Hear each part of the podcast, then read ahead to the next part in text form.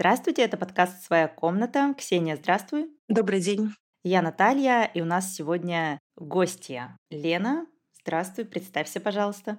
Привет, меня зовут Лена Климова. Я феминистка, писательница, авторка нескольких книг для девочек и для женщин. Моя последняя книга, которая вышла совсем недавно, называется «Видимо и свободно. Книга о женщин». И я так понимаю, о ней мы в основном и будем сегодня говорить, так?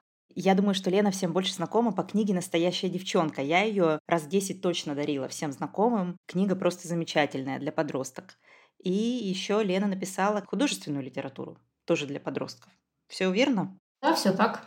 А мы недавно вспоминали, как мы оказались в феминизме и почему. Мне просто повезло. Я в 16 лет прочитала работы Андрея Дворкина, как бы с тех пор у меня все было совершенно понятно. Наташа прошла более длинный путь. Лена, как это произошло с тобой? В какой момент ты вообще узнала о феминизме и сколько времени потребовалось для того, чтобы уложить фем-теорию в голове и осознать ее своей?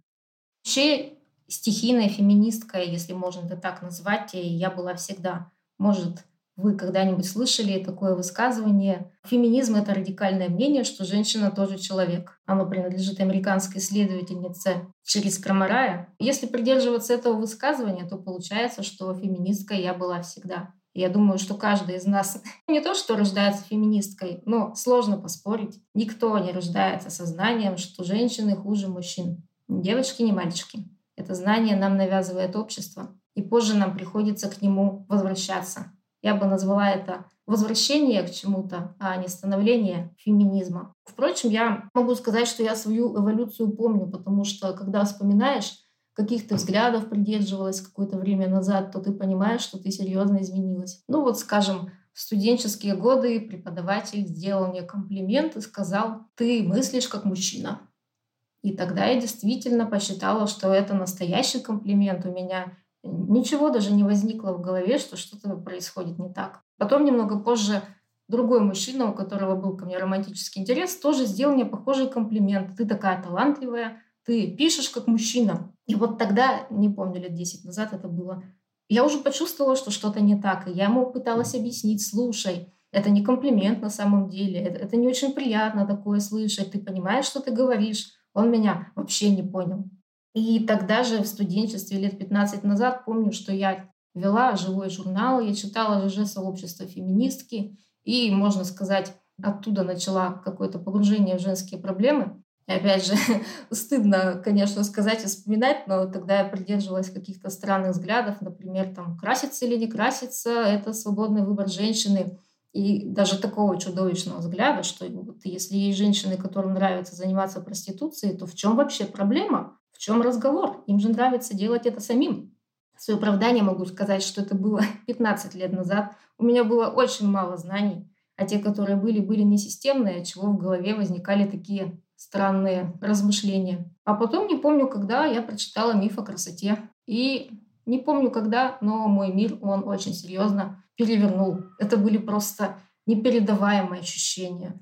Вот не знаю, если сравнить это с чем-нибудь у меня есть некоторая ностальгическая любовь к фильму «Матрица», я себя чувствовала буквально как Нео, который ощущал, что с миром что-то не так, что-то странное происходит, но у него не было ни слов объяснить, что не так, ни возможности увидеть, что не так. А потом пришел Морфеус, дал ему эту красную таблетку. И мысль о существовании системного угнетения женщин и стала для меня той самой красной таблеткой, которая сказала мне «добро пожаловать в реальный мир». Ну и с тех пор, собственно, в этом мире я живу.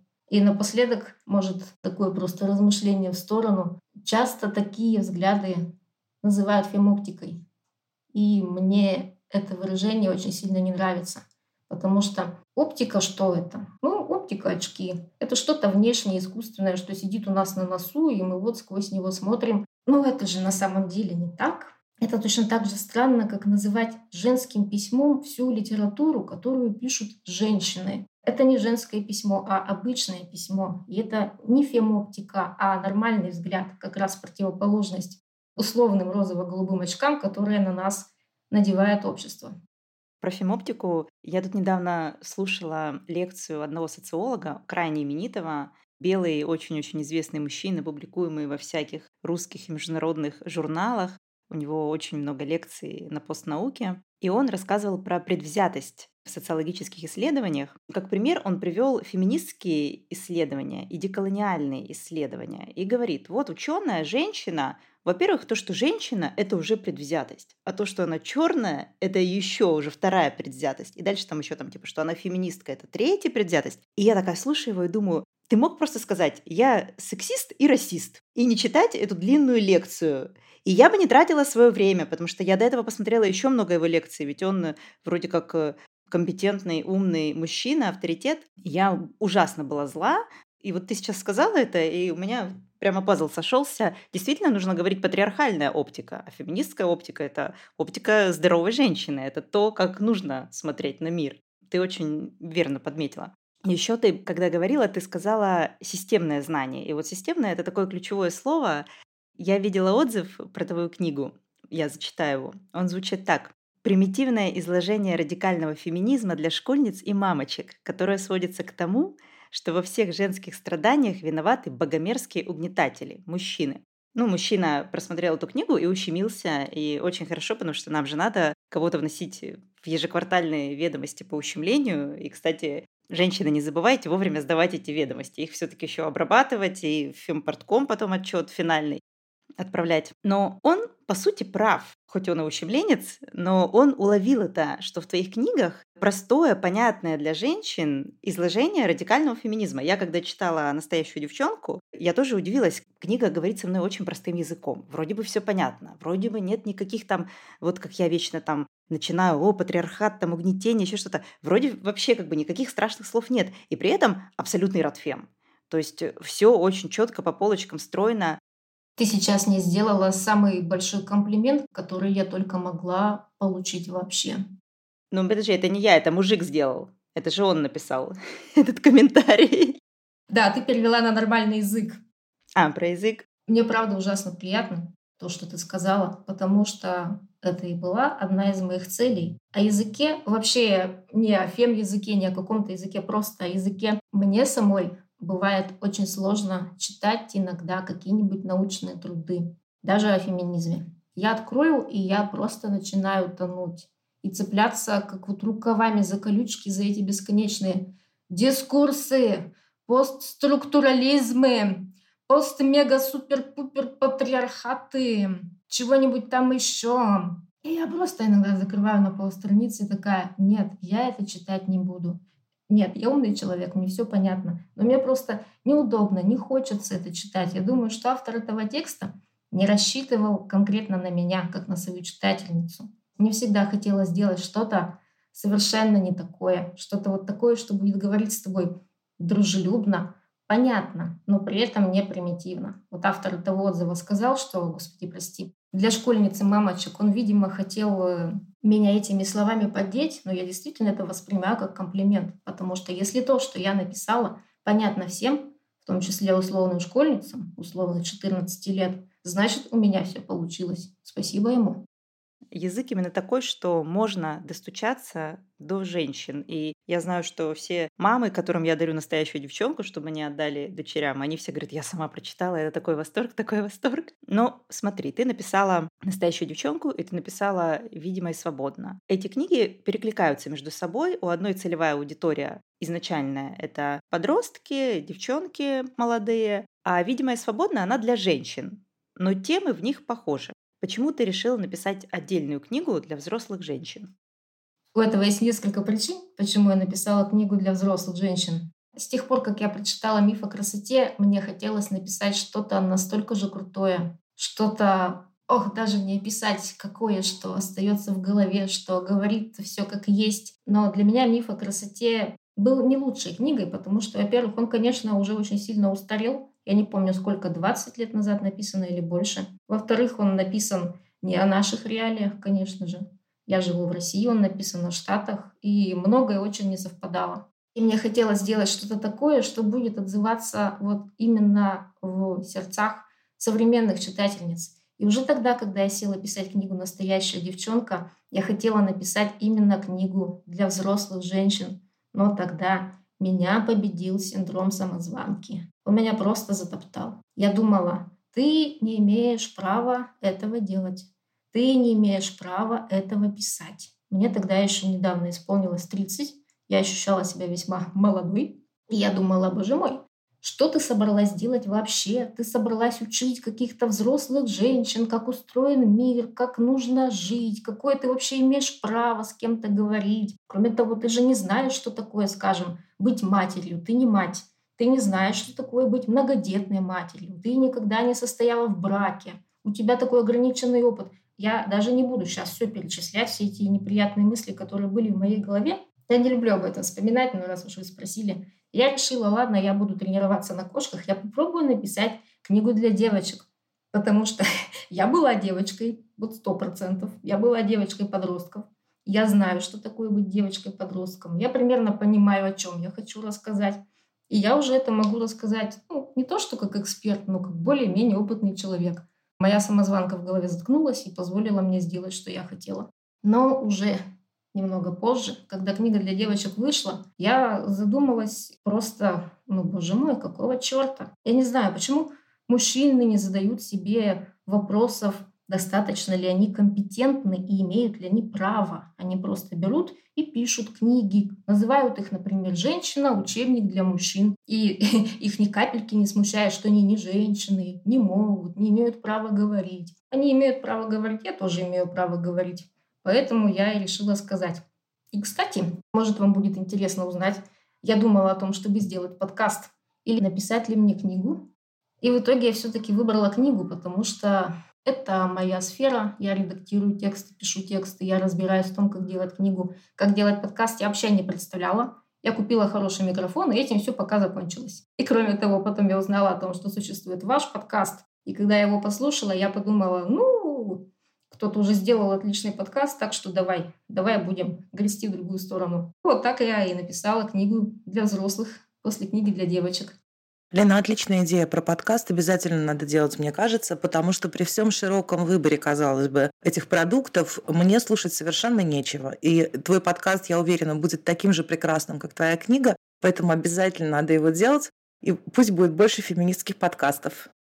Ну да, мы же тоже все-таки вот с Ксенией собираемся всегда поговорить на какие-то сложные темы, и по сто раз за выпуск говорим системное угнетение, патриархат, а ты как раз умеешь вот этим доступным языком. Я подумаю об этом.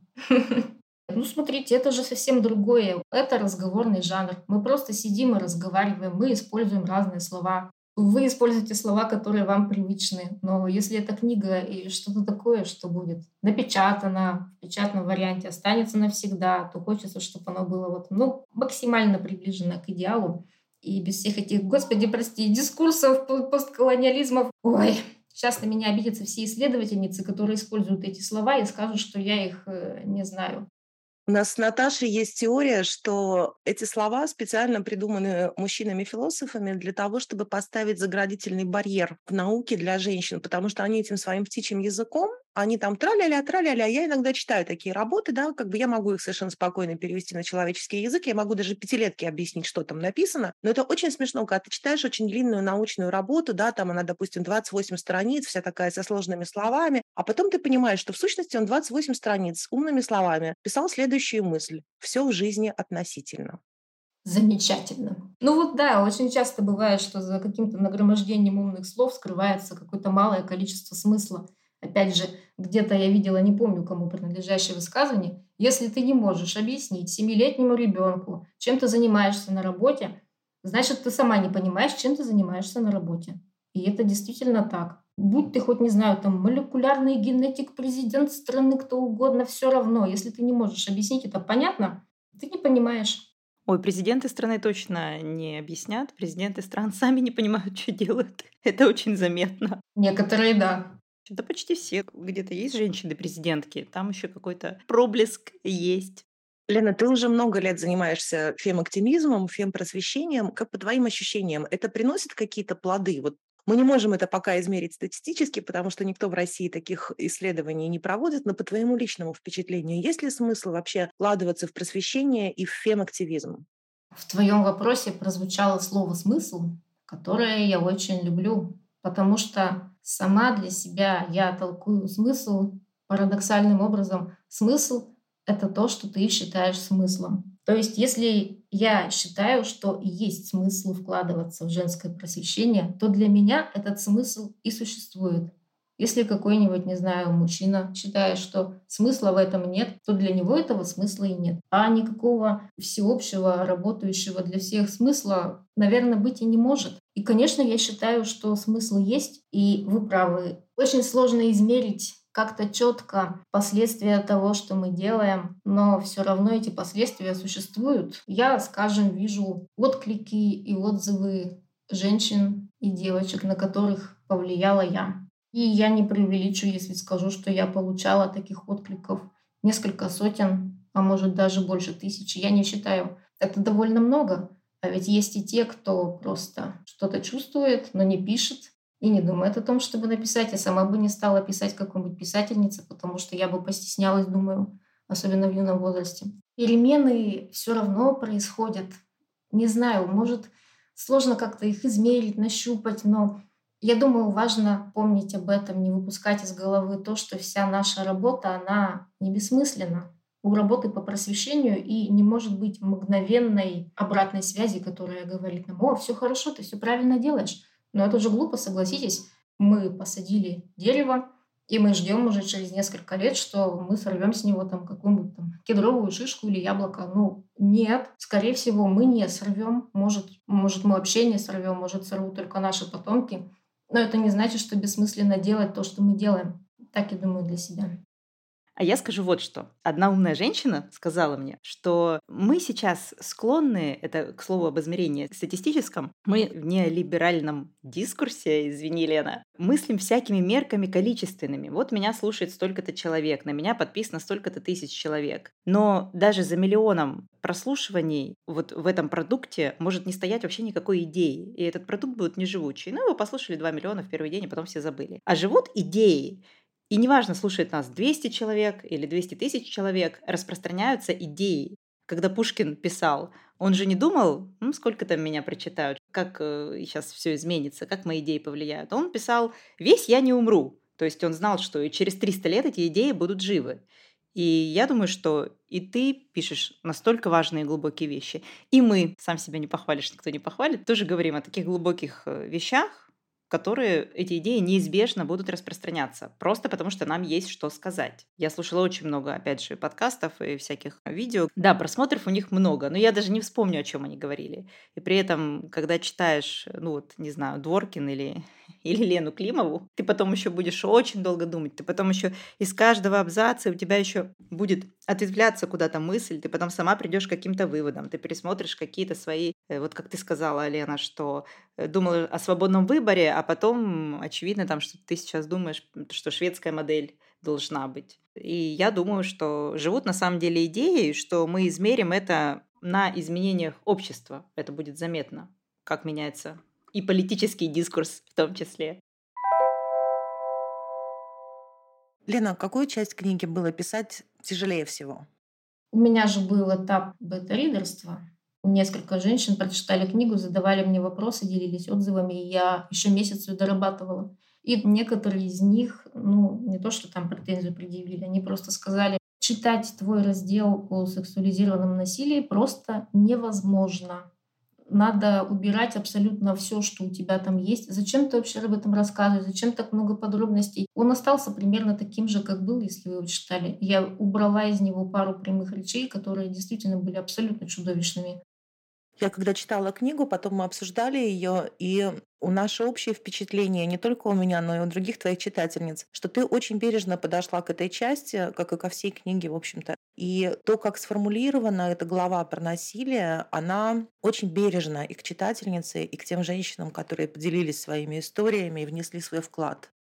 Хорошо, что получилось, потому что у меня даже был еще один этап, когда я перечитывала всю эту книгу готовую. Я не то, что хотела сделать ее абсолютно безэмоциональной, но я думала, я дам вам просто факты, цифры, данные исследований. И они иногда сами по себе бывают настолько ужасающими, что мне не нужно писать слово «отвратительно», «ужасающе», «чудовищно». Что ты вот прочитаешь это, и, наверное, у тебя в голове само возникнет это слово вроде чудовищно. И я сидела специально прицельно с карандашом, и я вырезала где-то 20 прилагательных из всего текста, которые выглядели именно так, что это просто чудовищно или это просто невозможно. Я думаю, и так понятно, что это невозможно. Я ничего не буду оценивать, я просто покажу. Все, все понятно. Ну, я, кстати, как представительница общества и мама уже взрослой дочери, я должна сказать, что Ленина деятельность, да, ее активизм, ее работа по просвещению огромные плоды принесла, да, и для моего ребенка, и для ее подруг. И я вижу, насколько это было для них важно, иметь возможность поговорить о вещах, которые их волнуют, интересуют, и насколько для них было плодотворно участвовать в этих проектах, читать, обсуждать это между собой, и насколько им это было полезно, что они не одни, у них есть еще такие люди, которых это волнует. И они чувствовали себя не одинокими, и они могли опираться друг на друга. Это очень-очень важно. Да, я как представлю, что мне придется переживать подростковый возраст моих детей, и я просто смогу дать им книгу и сказать «прочитайте», и мне не нужно все это рассказывать, потому что дети вам расскажут. Тетя Лена, пожалуйста. Очень удобно, очень удобно. Лена, твои книги построены на тщательном изучении фактов, и все данные даются со ссылками, ты всегда опираешься на реальность. Мне это очень нравится. Я сама такая. Я люблю цифры, я люблю данные, исследования. Но мы знаем, что в борьбе между стереотипом и наукой обычно побеждает стереотип. Тебя это никогда не огорчает, что ты чувствуешь, вот когда ты говоришь людям вот такие факты, а люди говорят, ну нет, я все равно буду продолжать верить в свои стереотипы. Если говорить о чувствах, то Разумеется, я чувствую немного досады, горечи, небольшого разочарования. Но я бы не сказала, что этих чувств очень уж много. Они меня не захлестывают, их совсем чуть-чуть. Мне помогает моя мысль о том, что знание — это сила, и я понимаю, откуда берутся стереотипы и почему они такие живучие. Поэтому мне, наверное, проще примириться с тем, что между фактом и стереотипом многие выбирают именно стереотип. Я бы не сказала, что я чувствую по этому поводу много досады. Мне в этом смысле очень помогли разнообразные эксперименты, которые я искала как раз для этой книги. Я хочу сказать об одном из них. Он меня очень сильно поразил, потому что авторы исследования пришли к выводу, что даже если ты не разделяешь стереотип, но просто знаешь о том, что он существует, он может на тебя повлиять. Дело было так. В 1999 году исследовательница Маргарет Ши и ее соавторы опубликовали результаты двух экспериментов. Для этих экспериментов американских студенток и старшеклассниц, у которых было азиатское происхождение, попросили пройти математический тест. Участниц делили на две группы – контрольную и экспериментальную. Контрольная группа просто проходила тест а экспериментальной группе до теста напоминали о стереотипе. Одной из групп говорили, что женщины плохие в точных науках, а другой говорили, что азиаты хороши в математике. Может быть, вы знаете, существует и тот, и другой стереотип, что женщины в математике вообще не разбираются, но при этом азиаты в математике просто асы. И в итоге исследовательницы выяснили, что участницы справлялись с тестом лучше контрольной группы, когда до теста им говорили, что азиаты талантливы в математике. Но хуже, если им напоминали, что женщины якобы математически бездарны. Любопытно, что в 2014 году другие исследовательницы снова повторили это исследование. Они решили, что у Маргарет Ши было слишком мало участниц, и поэтому поставили под сомнение достоверность. Они повторили это исследование, сделали больше участниц и получили точно такие же результаты. И знаете, это просто потрясающе. Это меня потрясло. Ведь получается, что все участницы этого эксперимента не факт, что они разделяли этот стереотип. То есть я могу не верить, что женщины, скажем, плохие в математике. Но если мне об этом говорят и мне об этом напоминают, получается, что уже этого достаточно для того, чтобы я показала себя хуже.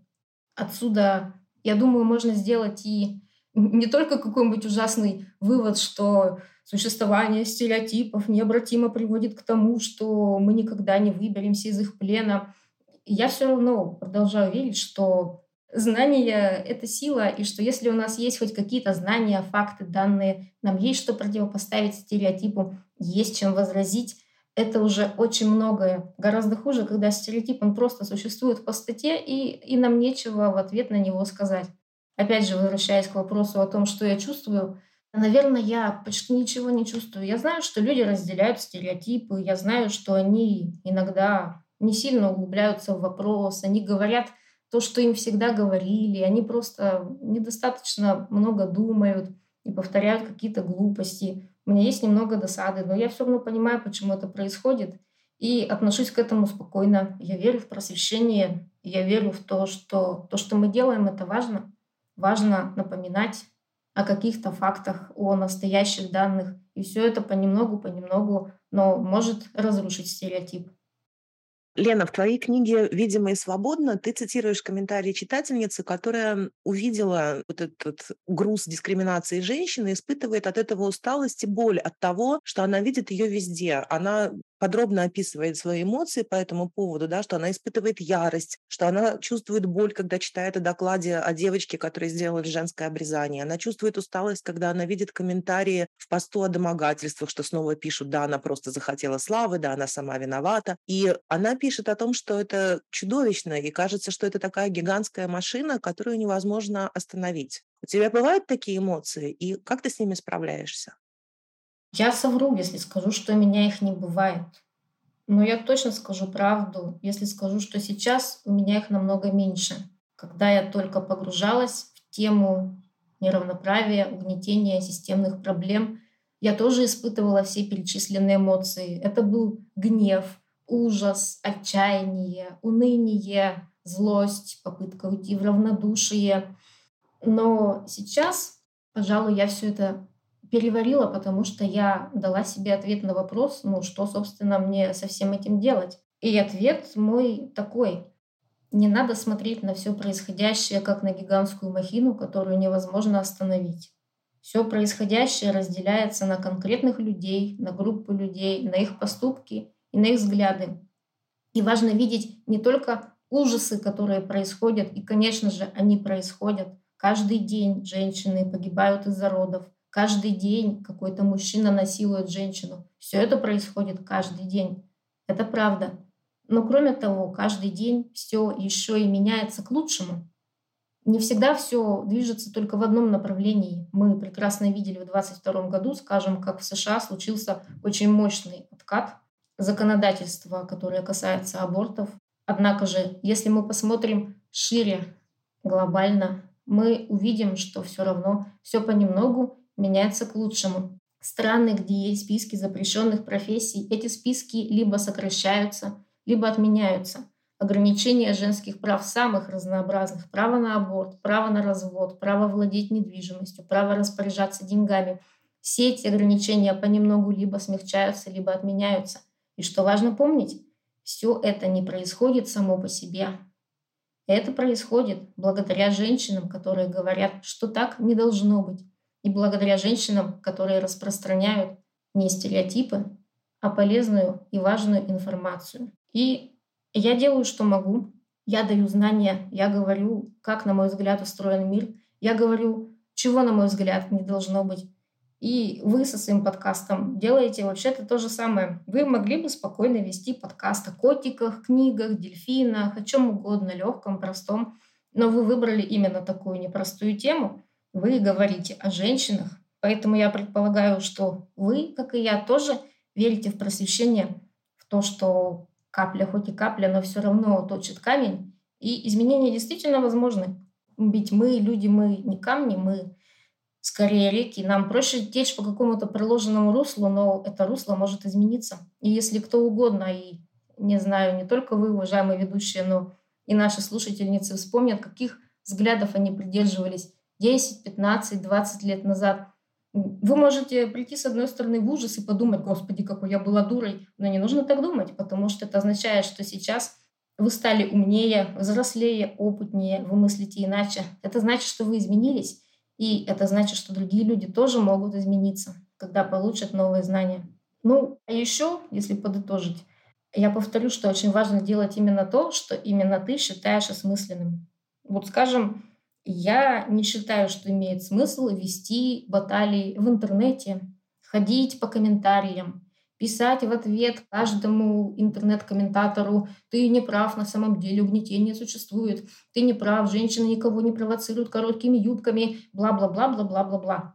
Ну вот какой смысл? Для меня это, не знаю, все равно, что носить воду чайной ложкой, тогда как я хочу вычерпать море. Я за всю жизнь не какой-нибудь там бак вычерпаю. И, что? И зачем? Ну вот что изменится? И я задавала себе все эти вопросы, и я в итоге пришла к тому, что Лена, напиши книгу. Напиши книгу, чтобы ответить вот на все вопросы, которые возникают у многих. И те, кому она интересна, прочтут ее и посоветуют другим. Это я считаю осмысленным, и это я и сделала.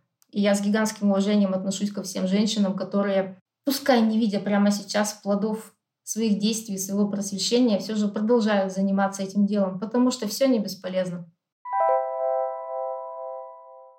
Лена, помимо просветительских книг, ты пишешь еще художественные для подростков. И я прочитала книгу, которая называется «Сегодня я спасла весь мир». И это история девочки, которая начинается вроде бы типично, да, там ее утомляет школьная обыденность, у нее нравится какой-то мальчик, у нее отношения с мамой, с бабушкой. Но вместо того, чтобы следовать патриархальным канонам, ты выводишь историю на другой уровень. И твоя героиня, она не укладывается в обычный образ литературы Янка Далт, и даже в билетристике ты используешь фемоптику и показываешь читательницам другие другие ролевые модели. Почему ты решила писать художественную литературу? Насколько большой на нее отклик? И как твои редакторы относятся к тому, что твои произведения не соответствуют классическим таким тропам? Я писала то, что можно назвать художественной литературой еще со школьных времен. То есть это не что-то такое, что я внезапно решила писать, это то, что я делала всегда. Потом начался разнообразный активизм, он просто не оставил мне времени, чтобы заниматься художественной литературой. Я очень хорошо помню, что книгу о девочке Кате я захотела написать в 15 лет. В итоге я написала эту книгу, когда стала уже в два раза старше. И я помню, почему я хотела написать. Я прочитала Селлинджера «Над пропастью воржи». Мне все очень сильно советовали эту книгу. Мое окружение советовало эту книгу, говорило, о, там такая глубокая философия, там такие восхитительные рассуждения. Я прочитала «Над пропастью воржи», я была так разочарована, потому что это книга о другом времени, о другой стране. Это книга о парне, который говорит о своих переживаниях. Эти переживания мне совершенно не близки. Мне было просто ужасно неинтересно читать про... Ладно, я не буду даже описывать. И промолчу, что там женские персонажи либо картонные, либо странные, либо какие-то идиотки. У меня тогда не было никаких ни слов фемоптика, вообще ничего подобного. Я просто прочитала, подумала, господи боже, это книга, которую все любят. Я хочу написать другую книгу, только чтобы там была главная героиня девочка. Тех же 15 лет, и она бы рассказывала о своей жизни, о том, что происходит в ее жизни. Ну, это я захотела в 15, это я забросила в 15. Может, и слава богу, что я не написала ее тогда, потому что у меня получилось бы плохо. Намного хуже, чем сейчас.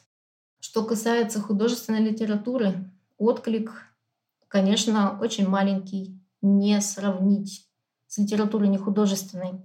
Я не издавала ни одной из книг, кроме «Настоящей девчонки», ну, условно, в настоящем издательстве. Это был «Самокат». Все остальные книги я выпускаю с помощью сервиса сам издата Ридера. Они, конечно, тоже могут читаться настоящими, потому что у них есть ИСБН, то есть индивидуальный номер книги. Но все равно, понимаете, это, конечно, не то, что выйти в реальном издательстве. Я предлагала книгу о девочке Кате всего одному издательству, они сказали мне нет. И мне просто было некогда заниматься чем-то вроде, не знаю, пиара, продвижения, распространения. Я не стала. Мне хотелось рассказать эту историю, я ее рассказала. И я удовлетворилась тем, что через полгода после выхода этой книги мне написала одна девушка и сказала, «Ну, знаете, Лена, эта книга стала моей любимой книгой. Я подумала, боже мой, ну как это прекрасно нашелся хоть один человек, который прочитал ее и сделал своей любимой. Это сильно перекликается с э, вашим рассуждением о количестве и качестве. Сложно как-то измерить качество своей работы, если у тебя мало читательниц, мало откликов, и ты можешь, с одной стороны, подумать, ну, наверное, я сделала какое-то дерьмище. Но, с другой стороны, я прекрасно понимаю, что художественная литература не так востребована, читают ее не так активно. У меня есть одна классная читательница, которой эта книга пришлась по душе. Буду считать, что мне этого достаточно. И я сама очень люблю книгу «Сегодня я спасла весь мир».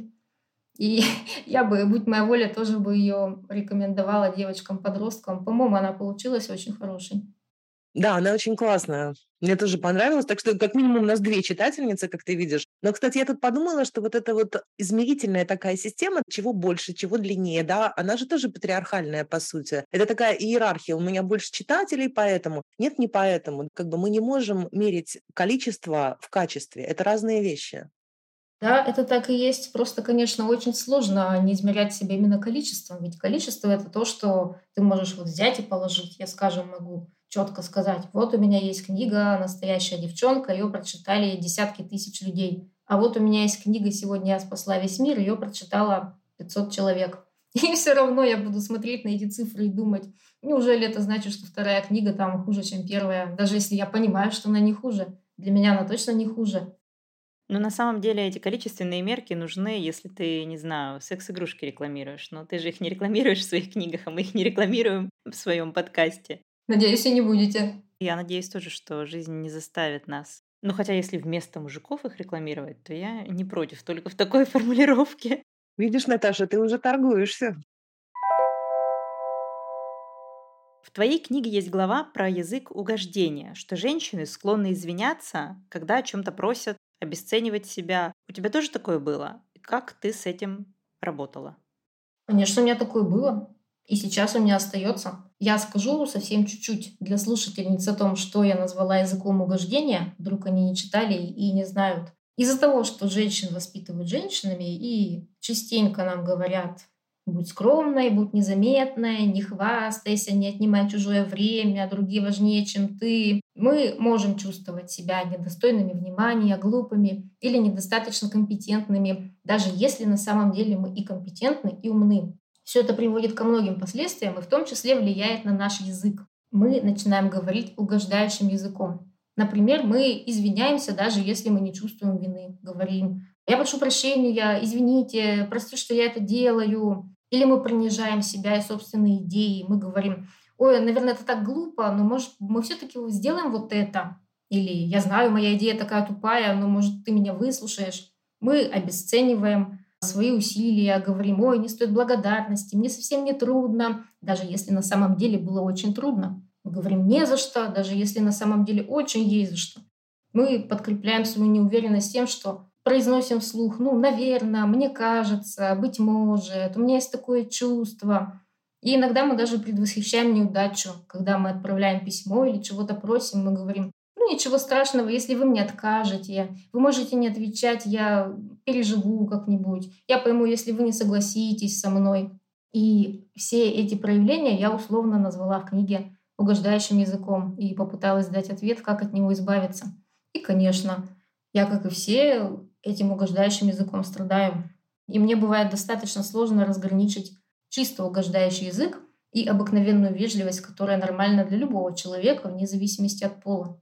Скажем, в рабочих отношениях я веду очень много переписки, а в переписке интонация не слышна.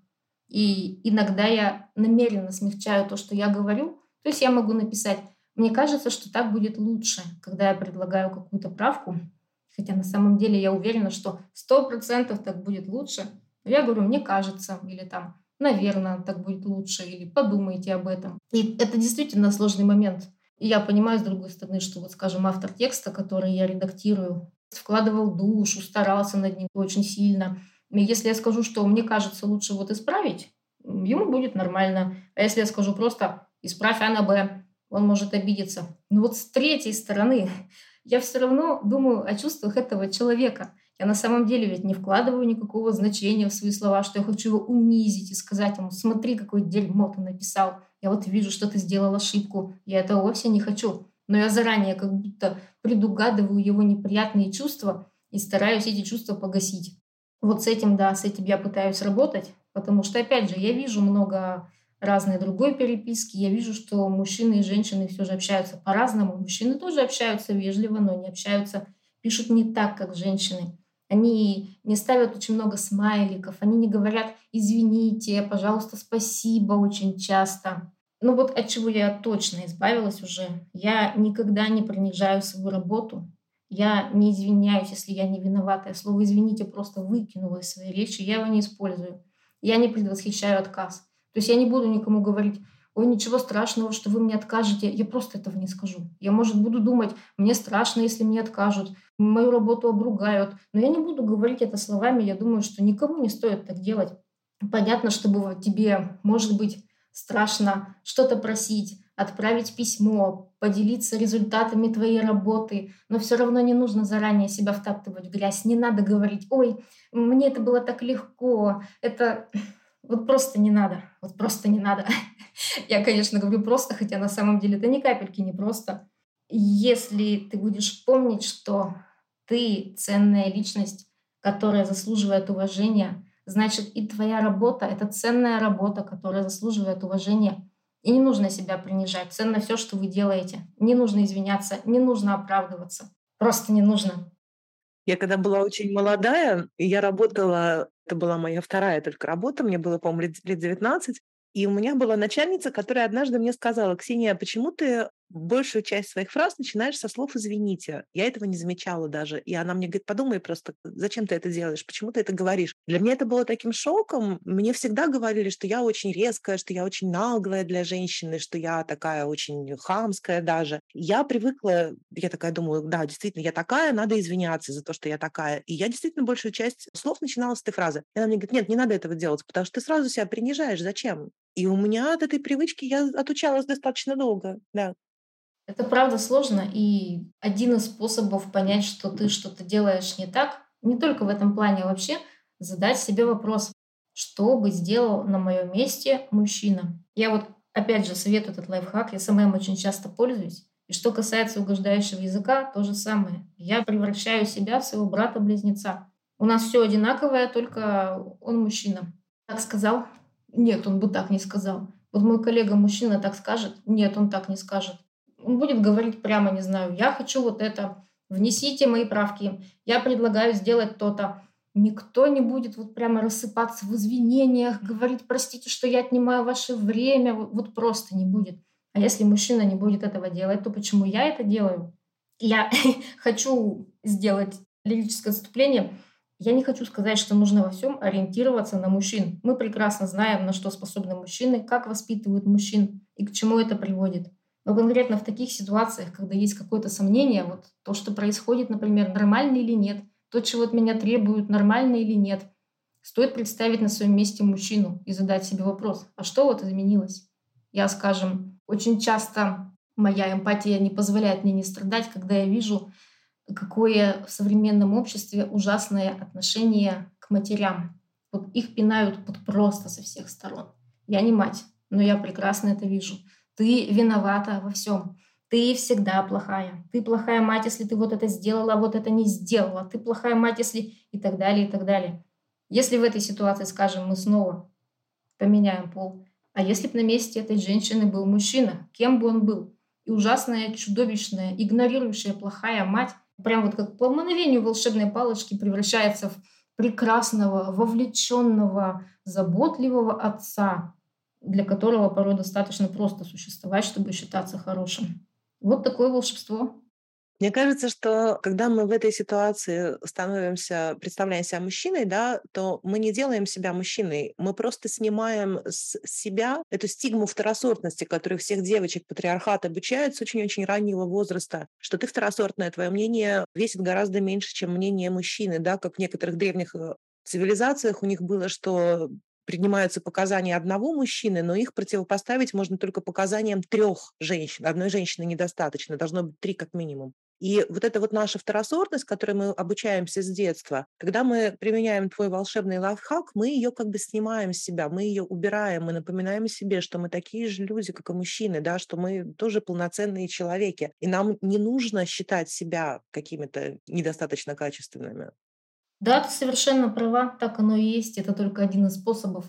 И, кстати, может, я тебя удивлю, но так происходит не только в древних обществах, но в некоторых современных странах, я сейчас конкретно не скажу, в некоторых современных исламских странах голос женщины в суде не считается равным голосу мужчины. То есть там ты должна либо привести мужчину для того, чтобы он доказал твои слова, либо если ты говоришь А, а другой мужчина говорит Б, то сто процентов поверят ему, просто потому что твой голос это только половина. И, скажем, из-за этого юридического казуса получается, что ты не можешь в суде выступить и сказать, предположим, этот мужчина меня изнасиловал, потому что если он скажет нет, я этого не делал, то все, никакого обсуждения больше не происходит. Если он так сказал, то это правда. Его голос весит больше твоего. Это закон. Откровенно говоря, это закон всех патриархальных стран. Просто там он закреплен юридически, а у нас э, неформально абсолютно работающий этот закон общества. Женщинам не верят, верят мужчинам. Ну, в общем-то, да, к сожалению, так и есть. Лена, твою книгу можно читать как учебник по саморазвитию, потому что ты показываешь пути, по которым женщина обретает уверенность в себе. Это такие очень небольшие шаги иногда, но каждый из них ведет к самосознанию, каждый из них улучшает жизнь этой конкретной женщины. Это сознательное решение было так писать? Ты думала о семинарах мудроженственности и хотела дать какое-то от них противоядие? Я не думала об этих семинарах. Я вообще о них мало что знаю, никогда сознательно не интересовалась. Потому что я понимала, что это, господи, ну бред собачий, и незачем углубляться в эту тему. А, о вопросе. Вообще, эта книга могла закончиться, как ни странно, на главе о беременности, родах и материнстве. Когда я дописала эту главу, это было летом, она меня ужасно вымотала. Меня вымотала эта книга меня вымотали происходящие события. Я чувствовала такую невероятную усталость, как будто меня придавили вот бетонной плитой. Я легла на кровать и сказала, я больше ничего не буду делать. Это будет точка. Ну, потом прошло какое-то время, я все перечитала и поняла, что ставить точку на этом месте просто невозможно. Потому что получается, что я всех своих читательниц как будто бросаю в пустоте. Я говорю им, мир устроен хреново. До свидания, живите с этим. И этого просто было делать нельзя, потому что возникает как минимум еще два вопроса. И моя предпоследняя и последняя глава — это как раз попытки дать ответ на эти вопросы. Глава «Вы способны изменить свою жизнь» родилась, чтобы ответить на вопрос «Мир устроен весьма хреново, это правда, мы уже это поняли, но нам нужно жить в этом мире здесь и сейчас. Что я могу сделать конкретно для себя, чтобы улучшить собственную жизнь?» Я уже отвечала на этот вопрос раньше, скажем, в главе о еде мы говорили о еде, о красоте, о красоте, но есть какие-то вещи, которые распространяются на всю жизнь, скажем, и очень важные вопросы. Например, как вернуть себе право испытывать любые чувства, а не только те, которые одобряет общество, или как найти баланс между трудом и отдыхом, временем, которое ты тратишь на других, и временем, которое остается тебе. Как замечать свои достижения, как помнить о собственной ценности – я попробовала ответить на эти вопросы. Ну а последняя глава, э, которая называется «Вы способны изменить мир», она появилась как попытка ответить на вопросы, да, опять же, мы помним, что мир устроен весьма хреново, но что мы можем изменить не только для себя, но и для других женщин. И эта глава, скажем, рассказывает о том, как различать стереотип и знания, как не придерживаться стереотипа, как отстаивать свои права с помощью закона, и главное, как говорить о несправедливости, которую ты видишь, как бороться за себя, как выступать и говорить так не должно быть. Потому что когда очень много женщин или даже одна женщина встает и говорит так не должно быть, это меняет нормы и это способно изменить весь мир. Может, конечно, это звучит очень оптимистично, но опять же, я верю в просвещение, я верю в то, что наши действия не бессмысленны и все это к чему-то приведет. Так что семинары мудроженственности тут совершенно ни при чем. Ну, кстати, это реально меняет же мир, потому что когда работа, в том числе в комментариях, тебе она не нравится. Я, допустим, тоже, мне кажется, что когда мы немножечко вырастаем, да, то уже нет в этом никакого смысла для нас. Ты думаешь, я могу сделать больше. Но при этом я очень часто замечаю, что когда какой-то пост, там в комментариях совершенно бывают людоедские такие высказывания, когда приходит одна какая-то женщина, даже если она всего одна, и она говорит, нет, так нельзя говорить, да, вы употребляете токсичный язык, это дискриминация женщин, это сексизм, то что-то меняется неуловимо, да, даже когда это один комментарий, все равно под ним будут какие-то лайки, все равно его кто-то прочитает и кто-то задумается. А если таких комментариев несколько, да, это как в том меме «Дружное феминистское сообщество дружно идет в комментарии с факелом добра и света» то это полностью меняет расстановку силы. Очень часто, когда мужчина пишет какую-то глупость и ждет, что его похвалят, ему говорят, нет, чувак, ты что-то какую-то ерунду написал. И он такой, боже мой, меня опять обидели эти ужасные женщины. Ну, я иногда массу удовольствия получаю от этого. Да, конечно, ты права, но опять же это возвращает нас к вопросу о смысле. То есть в чем есть смысл, в каком действии есть смысл. Именно в том, которое ты считаешь осмысленным. И та женщина, которая спорит в комментариях и дает тебе таким образом силы, она считает, что есть смысл в ее действиях, и это замечательно. Она делает то, что делает, и я действительно искренне восхищаюсь, что у нее хватает сил сталкиваться с таким количеством негатива, потому что у меня, скажем, на это сил уже нет. Я поэтому в комментариях и не спорю. Ну смотри, вот тебе прямо наглядный практический смысл. Я же читала твою книгу, я же понабралась там каких-то идей, а теперь мы с Ксенией делаем свой подкаст. Когда я читала твою книгу, я еще была вообще не алё. Я еще не то, что про свободный выбор. Ну, в общем, книга вправляет мозги, и этот подкаст стоит э, на идеях и на плечах всех женщин, которые писали книги, писали статьи, писали комментарии. То есть у нас не было Redfem подкаста, а теперь он есть. И идеи, опять же, развиваются, живут, распространяются дальше, углубляются, радикализуются, не могу не отметить. Идея прошла путь от «откажи мужчине» до «отправь мужчину на борщевик». Понимаете, я считаю, что это очень правильное такое экспоненциальное развитие идеи. Лена, в своей книге ты очень доступно развенчиваешь патриархальные мифы и объясняешь инструменты системного угнетения. Экономические, разрыв в оплате труда, неоплачиваемый труд, явления, подобные стеклянному потолку, бьюти-практики, гетеронормативность. я по спорам в интернете знаю, что очень часто в таких обсуждениях всплывает «не запрещайте мне каблуки» или мне не нужны квоты, я не тупая, я пробьюсь сама в мужском мире, мы же за равноправие. Женщинам кажется, что феминистки лишают их субъектности или что-то запрещают. Раньше женщинам помаду запрещали родители или, не знаю, там, школа или Советский Союз, или нравы в маленьком городе. А теперь якобы запрещают феминистки. Хотя лично я ни разу не запретила никому помаду, не сорвала ни с одной женщины хиджаб, даже не оттаскиваю женщин от мужиков на улице. Собственно, вопрос как открыть глаза женщинам на систему, как перескочить с обсуждения частного на обсуждение системы. Наверняка ты вживую общаешься с женщинами, как ты им такое объясняешь? И всем ли это нужно? Может быть, кому-то лучше этого не замечать. И ты уже сказала о том, что если есть стереотип, то даже если женщина или там мужчина, они не верят в стереотип, они все равно мыслят согласно стереотипу. Это мешает, наверное, увидеть систему. Но вот вроде бы женщины давно в феминизме, но систему не видят. Как с квотами. Они хотят равноправия, преференции их оскорбляют, но они не видят, что ситуация изначально не просто неравная, а с катастрофическим перекосом в пользу мужчин. В общем, вопрос, собственно, как ты доносишь до женщин мысль о системности проблем?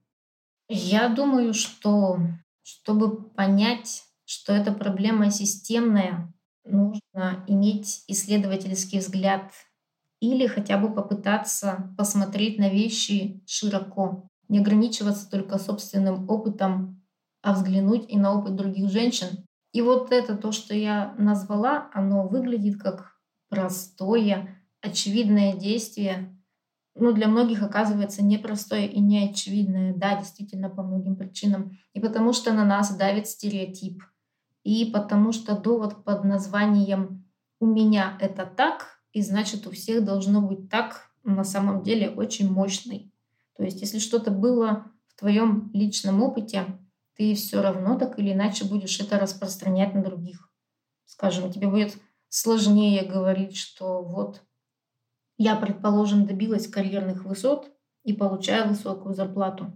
Я вижу это на своем опыте. Это так. И мне будет сложнее, чем другим сказать, Почему вы просто не можете сделать так же, как я? Ведь мой личный опыт подтверждает, что это возможно. Системный взгляд — такая вещь, которую приобрести довольно трудно. Я даже понимаю вот эту вот описанную ситуацию, когда женщина в кавычках много лет в феминизме, конец цитаты, но при этом говорит какие-то странные вещи. Я тоже сталкиваюсь с тем, что, ну, не знаю, предположим, женщина говорит, я радикальная феминистка, у меня муж, четверо сыновей, я занимаюсь домохозяйством, меня все устраивает, у нас полное равноправие, муж платит мне зарплату за то, что я мою посуду. Ну, что я могу на это сказать? Я много что подумаю, но переубеждать, наверное, никого не буду. Я снова вернусь к тому, что тысячу раз говорила. Я написала эту книгу именно для того, чтобы показать именно э, взгляд со стороны, системный взгляд на очень многие проблемы и на явления вроде оплачиваемого и неоплачиваемого труда, и на какие-то широкие вещи вроде трудовых прав, права на аборт, и на совершенно, казалось бы, частные вещи вроде того, как я ем, что я ем, как я отношусь к собственному телу. Потому что все это пропитано, ладно, я скажу это системным угнетением и патриархальным взглядом. В общем, я попыталась взять на себя, не знаю, боже, это так сложно сформулировать. Я пользуюсь той же метафорой матрицы и попыталась стать тем, кем Морфеус стал для Нео. Однако, если вспомнить фильм, он произносит там одну очень интересную фразу. Он говорит нашему главному герою, «Я могу только показать тебе дверь, а войти в нее должен ты сам». Мне очень нравится эта фраза, потому что она содержит в себе много смысла. Она, с одной стороны, говорит о том, что ты действительно можешь сделать что-то, можешь пытаться открыть глаза, можешь э, вкладывать усилия в просвещение, но последнее слово и последнее усилие все равно остается за той, для кого ты это делаешь. И открывать дверь, и открывать ее или не открывать, это уже решать ей. Наверное, я даже и не ответила на вопрос, потому что он очень сложный. Как открыть глаза на систему? Чаще говорить о том, что это система. Чаще говорить о том, что наши, твои частные проблемы на самом деле не частные проблемы, потому что женщины всего мира так или иначе сталкиваются с ними. Если взять что угодно, одна и та же проблема в одной стране, она может существовать как законодательный запрет, в другом как традиция, которая что-то ограничивает, третий как стереотип, который просто говорит, что ты на это не способна. И когда ты обо всем этом знаешь и все это видишь, мне кажется, ты неизбежно, рано или поздно что-то ложишь в своей голове и, возможно, начнешь думать иначе. Лена, ты выложила очень классный отзыв на свою книгу. Это, как я поняла, был один из первых отзывов и он э, впечатляющий. Я частично его зачитаю. Э, мы с Ксенией спорили, кто отзыв написал. Ксения считает, что это написал мужик. Я думаю, что все же это написала женщина. В общем, отзыв звучит так. Вы написали чудовищную и вредительскую книгу. Я могу обосновать. Вы пишете, что девочек и мальчиков надо воспитывать одинаково, а вы готовы взять на себя ответственность за мальчика, на которого родители наденут розовое платье и поэтому его изобьют в школе, ведь надо всех воспитывать одинаково? Вы пишете, что жена не обязана заниматься сексом с мужем, если не хочет. А вы готовы взять на себя ответственность за семьи, которые будут разрушены, если муж уйдет от такой жены и оставит ее одну с детьми? Вы пишете, что женщины больше всего подвергаются насилию со стороны близких мужчин. А вы готовы отвечать за женщин, которые расстанутся со своими мужчинами-насильниками, в кавычках, а сами останутся без защиты и подвергнутся насилию со стороны других мужчин? Это что, решит проблему? Зачем вы вообще пишете о том, что мужчины опасны? Это разжигание ненависти по половому признаку. На свете полно адекватных и нормальных мужчин, а вы выставляете всех кровожадными упырями. Дальше женщина возмущается, что ты пишешь про ужасные последствия родов, все перестанут рожать. Потом она пишет про аборты, что они на самом деле опасны, хотя они безопасны. Отзыв не полностью привожу, но часть пассажа про мужчин вы поняли. Я раньше думала, что женщины заблуждаются от незнания. То есть они не информированы, и они не знают, что если насиловали минимум каждую третью, как утверждает ООН, хотя я уверена, что эта статистика очень сильно занижена, то это делал не один маньяк-стахановец, который день и ночь не спал, а большое количество мужчин. То есть логично, что как минимум каждый третий. Если прикинуть, сколько женщин не помнят или умалчивают о насилии, вот, например, на Лизе Алерт есть курсы по безопасности, где детям рассказывают про насилие. И как-то один раз э, их пиарщица, она ведет очень интересный блог, и она написала, что 9 из 10 девочек признаются, что да, с ними это происходило. Кто-то лапал в транспорте, кто-то нападал, кого-то изнасиловали. И десятая, скорее всего, не помнит. Если расширить трактовку изнасилования, продавил, наныл, в процессе начал делать то, на что разрешения не давали, или если взять серое изнасилование в браке, когда мужчина требует от жены, она не хочет, когда она замученная после родов с ребенком, а ему нужно, когда у нее еще даже не зажило ничего, а вот ему вот вынь да положь. А если взять еще мужчин, которые насиловали проституированных женщин в борделях или запойно смотрит порно, а насильник – это заказчик порно, это и есть насильник. Ну, практически каждый у нас становится насильником. То есть будет очень мало исключений, мизерный будет процент исключений. Это страшная информация, о ней страшно думать, но согласиться с этим невозможно, это факты. А еще есть мужчины, которые шутят про все это, они шутками нормализуют насилие. Есть мужчины, которые прибегают в комментариях к новостям защищать насильников. Мужчины, которым выгодны насильники, чтобы сказать, а я не такой, чтобы планку к мужчинам занизить до предела. И вот женщина, как раз женщина, которая прочитала твою книгу, она узнает это, а раньше не знала, и она вообще не может воспринять эту информацию. Она пишет, зачем вы наговариваете на мужчин? Не все такие. То есть буквально женщина в отзыве перечисляет ужасные вещи, которые делают мужчины, а потом она предъявляет тебе, зачем вы так пишете, зачем вы пишете, что мужчины плохие. При этом к мужчинам у нее вопросов нет. Почему так происходит? Вот я долго не понимала и не принимала феминизм, потому что я просто не знала фактов, я не знала статистики. Когда я читала про убийства, я думала, что, ну, наверное, 50% женщин убийцы и 50% мужчин убийцы. А потом я увидела, что 90% убийц — это мужчины. Статистика очень хорошо иллюстрирует системность. Там, где есть такой перекос, это значит система проблемная, это не случайная выборка и какое-то рандомное значение. Почему женщины отказываются это видеть? Почему они не хотят верить своим глазам? Я думаю, что причин тому опять же много, как и везде, есть много всяких «но и если» и так далее. Я, когда обсуждала этот вопрос со своей супругой, она сказала, что по ее мнению, люди просто зачастую равнодушные и жестокие, и не задумываются об этом, и не хотят задумываться. А мне почему-то кажется, что причина номер один не такая, что причина номер один — это слишком больно и страшно понимать.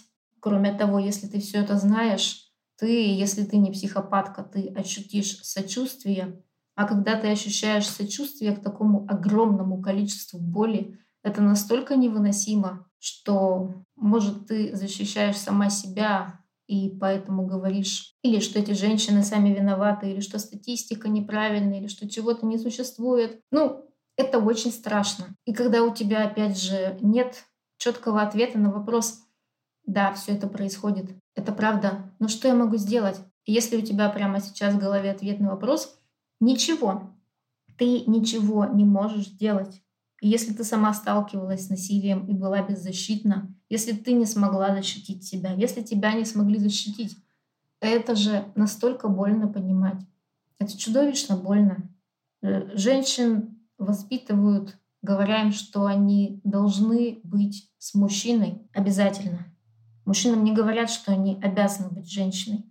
Не будем углубляться в сексуальные отношения, все остальное — это другое. Женщинам говорят, что они обязаны быть с мужчиной, и, в общем-то, почти все женщины принимают, что это так. И тут внезапно оказывается, что мужчины опасны. Ну как ты будешь к этому относиться? Ты, скорее всего, ты это отринешь. Очень даже возможно, что ты это отринешь. И тебе будет наплевать на статистику, которая говорит, условно, один из тысячи хороший. Ты найдешь этого одного из тысячи, будешь им размахивать и говорить, смотри, я нашла хорошего мужика, смотри, я нашла замечательного мужчину. Не надо говорить, что все такие. И все для того, чтобы тебе не было так страшно, не было так больно, для того, чтобы успокоить себя. Мне одна из читательниц тоже написала разгромный отзыв, но я не стала таким делиться. Я просто скажу одну цитату. Она сказала мне, я читаю вашу книгу, и у меня ощущение, что вы разрушаете мой мир, вы отнимаете у меня базовое чувство безопасности и доверия к этому миру. И я задаю вопрос, зачем вы это делаете? Вы мной манипулируете? Зачем вы хотите, чтобы мне было страшно? Зачем? То есть, опять же, что я вижу? Я вижу, что ей страшно. Она сказала об этом прямым текстом. Она потеряла чувство, не знаю, что это такое. У меня никогда не было базовое чувство доверия к миру и мысли о том, что он безопасен. Но опять же, вместо того, чтобы подумать, что не так с этим миром, она говорит мне, зачем ты это делаешь, зачем ты это сделала со мной. И я опять же могу это понять. Я ближайший объект, на который она может переправить свои чувства, свой гнев, свой страх, ужас, я не знаю, небезопасность и предъявить мне за то, что я сделала ей плохо и больно. Вот так вот это и происходит. А что касается того, отзыва, который вы процитировали, она из пользовательниц ВКонтакте, Леба Вафельникова, на моей странице оставила под ним прекрасный комментарий, и я его тоже частично процитирую. Комментарий это звучит так. Перевод отзыва на язык взрослого осознанного человека. Дальше цитата. Возможность того, что в книге написана правда, меня ужасает. Сейчас я рационализирую свой страх, чтобы появилась иллюзия контроля. В моем мире родители бьют детей. В моем мире бросают за выставление личных границ. Существует проблема насилия со стороны мужчин, поэтому врага нужно держать поблизости. Мой опыт показывает, что мне достался не такой уж плохой мужчина, если выбирают меньше из зол. И так далее, и так далее, и так далее. Заканчивается словами. И последнее. Зло должно порождать зло. Быть добрым человеком труднее. И меня возмущает, что вы можете себе это позволить. Всего хорошего, которое у вас есть, у меня нет. Вы меня бесите. Конец цитаты. Я очень долго смеялась, когда прочитала этот перевод на язык взрослого осознанного человека. Но опять же, это ровно то, что я сказала. Мне очень страшно, мне очень больно. Вы заставили меня увидеть то, чего я не видела, чего, может, я не хотела бы видеть. Теперь мне не уйти никуда от этого знания. Мне придется, наверное, мне придется что-то делать со своей жизнью. Может, мне даже придется подумать о том, что я сделала какие-то ошибки, неправильно построила свою жизнь, может, рядом со мной не тот человек и так далее. И все это очень тяжело. И опять же, если вернуться к моему любимому метафорическому фильму «Матрица», в этом фильме есть один из героев, который отказывается существовать в реальности. Он э, хочет вернуться в матрицу, в выдуманный мир. Он говорит, я хочу все забыть, я хочу ничего не помнить, я хочу быть богатым и знаменитым. А к герою, который вытащил его из иллюзорного мира, этот герой обращается с гневом, он кричит на него, он говорит, если бы я знал, что случится, когда ты дашь мне эту красную таблетку, я бы засунул тебе эту таблетку в зад. И опять же, мы можем задаться вопросом, этот наш герой, который всех разбудил и показал им реальный мир, он имел на это право или нет? А герой, которому стало невыносимо больно от того, что реальный мир именно такой, он имел право так возмущаться или нет? И Тут нет никаких простых вопросов. Может, я просто утешаюсь, когда я говорю себе, что когда на меня набрасываются с таким гневом, это значит, что людям просто страшно посмотреть в глаза реальности, которая их ужасает. Может, у этого есть какие-то еще причины. Не все переубеждаются фактами.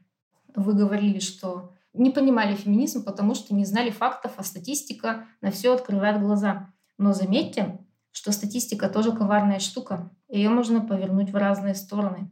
Вот скажем, возьмем тот факт, что в каждой стране женщины реже мужчин получают образование, которое связано с математикой, технологией, инженерными науками и так далее. Это факт. Но отсюда можно сделать вывод, что женщины математически тупые, не разбираются в технологии, отвратительные инженерки, и поэтому они это образование не получают. Правильно? Неправильно. Возьмем какой-нибудь другой факт. Предположим, женщины чаще мужчин работают неполный рабочий день. Какой отсюда можно сделать вывод? Ну, просто все женщины ленивые задницы. Они хотят сидеть у мужчины на шее и не работать, и поэтому они работают неполный день. Или факт, что женщины чаще мужчин уходят в так называемый декретный отпуск, чтобы ухаживать за ребенком. Какой отсюда можно сделать вывод? Ну, потому что женщина природно предрасположена к тому, чтобы ухаживать за детьми, а на самом деле работать и вовсе не хочется, и все женщины должны быть такими. Понимаете, к чему я клоню? Нет, конечно же, я так не думаю. К тому, что просто факта, просто данных иногда, к сожалению, бывает недостаточно для того, чтобы что-то объяснить. А эмоция — такая вещь, которая перешибает любой факт. А тем более, если это такая эмоция, как страх и действительно потеря чувства безопасности. Я поняла, что мир не безопасен. Я поняла, как все устроено. Мне очень плохо, я ничего не хочу слушать. Вот мне кажется, так это работает. Я могу сказать от имени всех девочек, которые с детства были лишены вот этой убежденности в том, что мир безопасен. Когда я читаю такие книги, как твоя, я, наоборот, нахожу опору в том, что это не со мной что-то не так, это с миром что-то не так. Потому что я с самого раннего детства, к сожалению, испытывала многочисленные домогательства мужчин, не потому что я жила где-то в маргинальном обществе, а потому что многих мужчин привлекает детская беззащитность. И когда они видят возможность домогаться, то они ей чаще всего пользуются. И много очень девочек забывают эти вещи, потому что это травма не по возрасту, э, психика не может ее обработать, она не может ее рефлексировать. Естественно, мы это забываем. Но Иногда мы эти вещи помним. Я практически помню все эти истории, когда меня лапали в школе, когда я ехала в школу, когда там пытался дядя меня увезти со двора, когда мне какие-то вещи говорили. Я все это помню. И э, во мне это всегда рождало глубокую неуверенность в себе. Я думала, что это со мной что-то не так, это я какая-то неправильная, да, я как-то себя не так веду, я не так одета, я не так выгляжу. И для меня это был огромный источник травмы, причину, которую я находила в себе. Когда я вижу, что это не во мне проблема, что проблема в том, как общество воспитывает мужчин, что оно обучает их охотиться на беззащитных девочек, на беззащитных женщин, что оно поощряет их это делать, оно поощряет их быть насильниками. Я думаю, ага, значит, со мной все нормально, да, я имею право жить, я имею право существовать, я имею право как-то одеваться, я могу выходить на улицу. Проблема не во мне. Да, ты знаешь, ты совершенно права. Это очень освобождающая мысль. И это на самом деле одна из главных мыслей, которую мне вообще хотелось донести до всех читательниц, когда я писала эту книгу. Я хотела рассказать о системном угнетении. Разумеется, не для того, чтобы каждая взяла плакат, написала женские права и пошла на центральную площадь. Тем более, что мы все прекрасно знаем, чем это может окончиться. А для того, чтобы каждая прочитала и подумала, это тоже было со мной, и это было со мной. Мне тоже говорили вот это, и вот это мне тоже говорили, и вот это. Так действительно, дело-то не во мне. Это происходит с очень многими женщинами, чуть ли не по всему миру. Только вот да, где-то существует закон, где-то традиция, где-то просто стереотип, но все равно все эти проблемы касаются всех. И мне бы очень хотелось, чтобы эта освобождающая мысль посещала как можно большее количество женщин, хотя бы для того, чтобы они сняли со своей, не знаю, как сказать, сняли с себя вот эту тяжесть, этот груз самообвинения, бесконечного поиска, что не так в тебе, что ты не так сделала, что ты не так сказала, как ты неправильно живешь, а вот может нужно было сделать вот так, вот ведь тебе же говорят. А вот дело не в тебе. Может, можно просто вздохнуть полной грудью и посмотреть на себя, я не знаю, с сочувствием, с принятием, с каким-то дружелюбным любопытством сказать, ну ладно, пойдем дальше и попробуем строить жизнь с учетом всех знаний, которые мы теперь получили. И может она будет лучше, чем была. Я хотела добавить, знаешь, что про статистику, когда ты говорила, да, что вот женщины уходят в декретный отпуск, они это делают по природе. Можно и так интерпретировать эту статистику. Но при этом мы читаем в интернете очень много мужских слов о том, что их оттесняют от того, чтобы быть хорошими отцами, им не дают быть хорошими отцами, у них на пути невероятные преграды на пути к тому, чтобы быть ответственными родителями. И каждый раз, когда они сталкиваются с какой-то проблемой, да, с каким-то, может быть, барьером, да, им не положили красную дорожку, не поставили удобное кресло, не дали бесплатный семинар на тему того, как быть хорошим отцом, не прилагая никаких усилий, они об этом сразу же с негодованием сообщают. Они говорят, что, мы, конечно, мы же не можем быть хорошими отцами, отцами, потому что вы не сделали нам никаких условий для того, чтобы мы были хорошими отцами. Они же сразу замечают любые препятствия на пути к своей как бы ненужной им цели. Это точно так же работает, да, если бы мы ставили мужчинам такие же барьеры на пути к тому, чтобы они были инженерами или математиками или программистами. У нас был бы вопли здесь, не прекращались бы, мы бы, наверное, оглохли от этих воплей. То, с чем сталкивается обычная женщина в своей жизни, очень редко приходится испытывать какому-нибудь мужчине. Очень редко. Это совершенно несравнимые вещи. И мы можем статистику это оценивать совершенно иначе. Да? Мы говорим, несмотря на все эти барьеры, женщины все равно становятся инженерками. А мужчина даже хорошим отцом стать не может, хотя ему вообще-то ничего для этого особого такого сложного делать не надо. Просто быть хорошим отцом. Ну, насчет красных ковровых дорожек это было абсолютно в точку. Я буквально на днях видела у Лены Климанской, которая тоже приходила к вам в гости, в Фейсбуке она опубликовала скриншот, как она беседовала с каким-то мужчиной, и мужчина ей жаловался, что после развода жена забрала ребенка и мне не дает видеться с ребенком, а я не могу, вот я такой ребеночный, мне бы ребенка, ребенка, ребенка. Угу. А в ходе разговора выяснилось, что этот мужчина даже не знал, что для того, чтобы, скажем, в суде место жительства ребенка определили с ним, в этот суд надо хотя бы там прийти ногами, подать какие-то документы. Он говорил, блин, ну как же так? Как же так? Она мне не дает, не дает. И, и да, на закономерный вопрос, а ты сделал хоть что-нибудь для того, чтобы ситуацию изменить, он просто испытал ужасную обиду. Почему вот все происходит именно так? Я вообще не злой человек, и мне не сильно нравится, что у кого-то возникают препятствия к чему-то.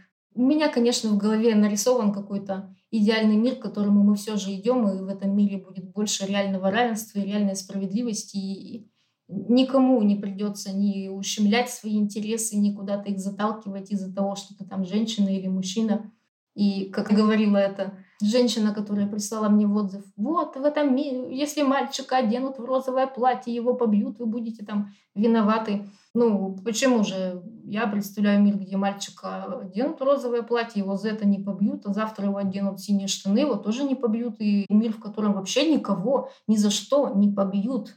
Представляете, какая я мечтательница? Вот такой вот интересный мир. Интересно, кстати, что в таком мире культуры насилия написала об этом ты, побили мальчика, какие-то совершенно другие мальчики, естественно, да, но при этом виновата в этом все равно остаешься ты, не те мальчики, которые, собственно, осуществляли избиение, а та женщина, которая что-то сказала. Но это тоже ведь довольно показательно, согласитесь. То есть э, что такое культура насилия? Мы относимся к мужскому насилию как к какому-то неизбежному явлению. Вот скажем, пошел дождь. Пошел дождь, ты не можешь ничего с этим сделать. Пошел дождь, ты не можешь его остановить, включить, замедлить, ускорить. Он просто пошел сам по себе. Если приравнивать мужское насилие к такому дождю, то, конечно, совершенно логично выглядят слова. А почему ты вообще вот вышла под этот дождь? Ты не знала, что он тебя замочит, потому что он там дождь, я не знаю, он мокрый, он из воды состоит. И эти претензии имели бы полное право на существование если бы мужское насилие действительно было дождем.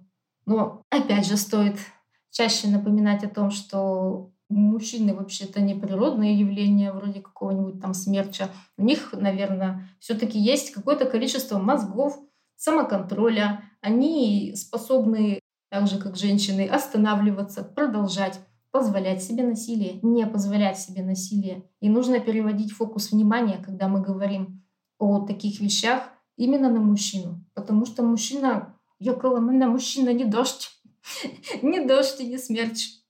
Мужчина все-таки, я надеюсь, сознательный человек, который дееспособный, взрослый, способный делать выбор. Я даже не верю, что я это говорю. А когда мы относимся к мужскому насилию как к стихийному какому-то бедствию, то действительно возникает логичный вопрос. Ну, раз вы не способны держать себя в руках, раз какие-то короткие юбки мгновенно вызывают у вас противоправные действия, как вы вообще можете управлять чем угодно, там от корабля до целого государства? Как это происходит, я не понимаю.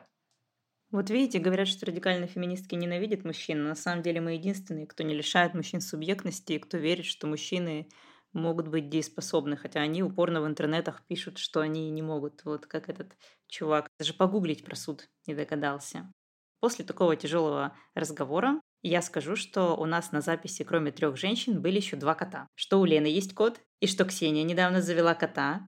Между прочим, ваш мужецентричный язык и ваше мужецентричное мышление даже не позволило предположить, что у меня кошка, а не кот.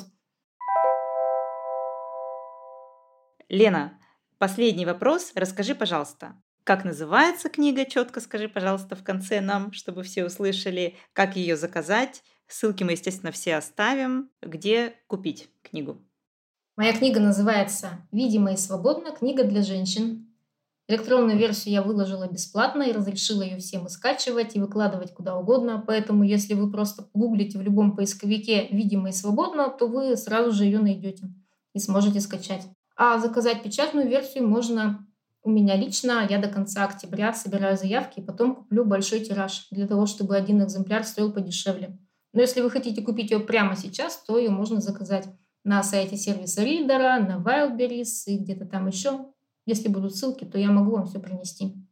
Лена, спасибо большое, что ты пришла к нам. Очень радостно, что у нас есть свой маленький рупор и что мы можем звать в наш подкаст э, таких замечательных женщин. Это для меня прям большая честь, что ты к нам в свою комнату заглянула. Приходи к нам еще. Я всех всегда зову повторно, потому что нам есть что сказать. У нас еще много идей, нам есть что обсудить, есть о чем поговорить. Поэтому мы всегда рады тебя будем видеть. Спасибо, что позвали. Вы классные. Подкаст у вас классный. Я вообще очень польщена. С вами был подкаст «Своя комната». Лена, пока. Удачи вам. Вы классные. Ксения, пока. Всего вам доброго.